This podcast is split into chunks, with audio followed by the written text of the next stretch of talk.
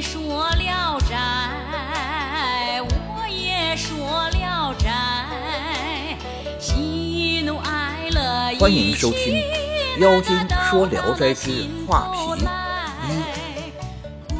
太原的王生清晨早起赶路，遇到一个女子，怀里抱着个包袱，独自在路上奔跑，显出很吃力的样子。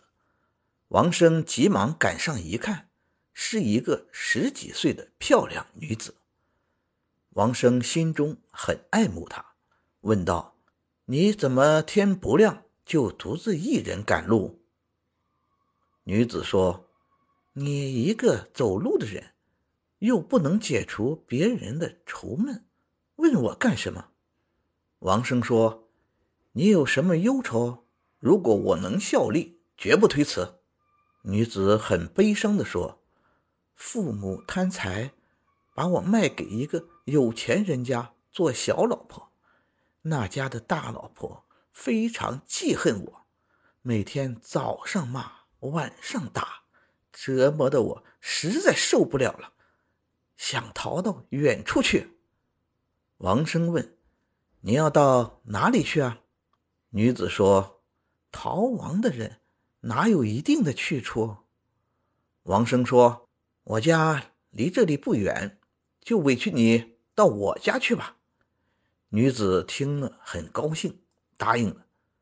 王生替她背着包袱，领着她一块回家。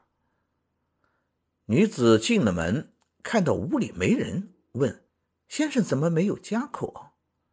王生回答说：“这是我的书房。”女子说：“这地方很好，你如果可怜我，想救我，就要保守秘密，别让别人知道。”王生答应了，于是二人便睡在了一处。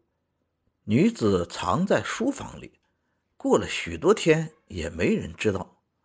王生把这事稍稍向妻子陈氏漏了点风，妻子怀疑这女子是大户人家的陪嫁女。劝王生打发他走，王生不听。有一天，王生偶然到集市上，遇见一位道士。道士看见王生，露出很惊愕的样子，问道：“你遇到什么了？”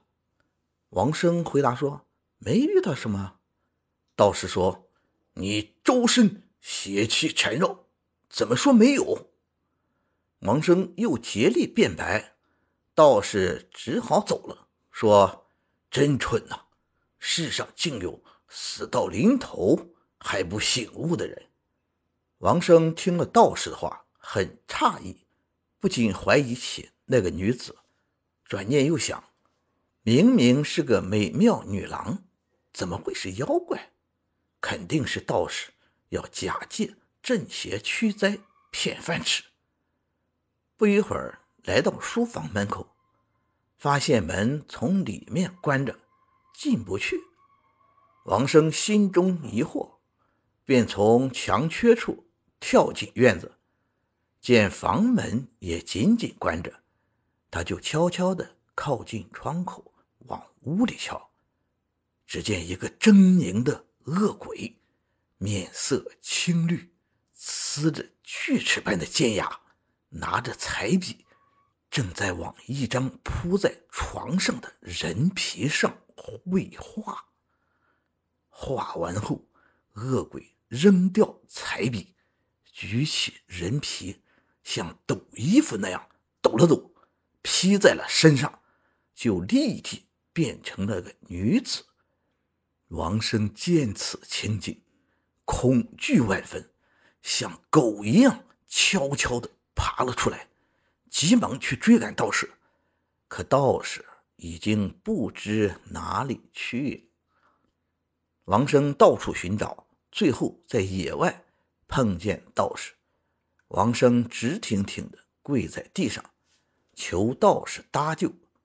道士说：“让我替你赶走他吧，这东西也费了不少苦心才找到了个替身，我也不忍心。”伤害他的性命。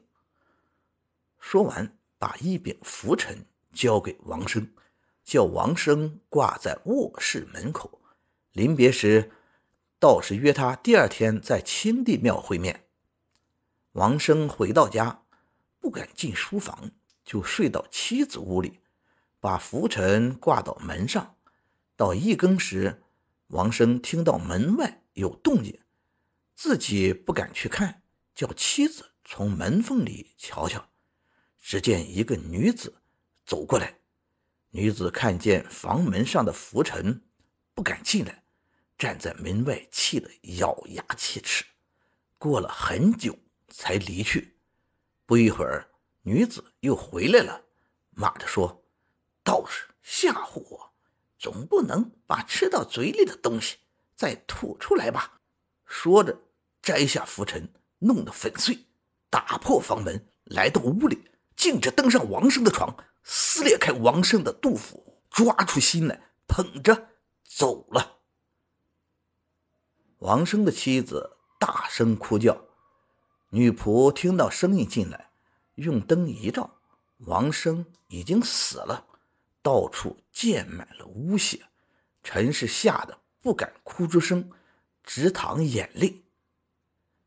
感谢您的收听。您的支持是我持续创作的最大动力。